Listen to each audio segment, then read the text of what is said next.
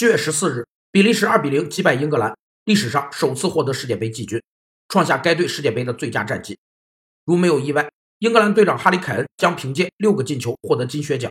但其中的三个点球是哈里凯恩被公认为世界杯史上最水的金靴。许多人都认为最优质的产品最终会赢得市场的胜利，但这仅是个幻想。市场竞争是一个感知的战争，而非产品的战争。优劣与否都是相对的，在大多数情况下，消费者已不再过分关注产品是否最优，而是融合自己的心理需求和个性来进行消费，因为人们总是相信他们希望相信的事情，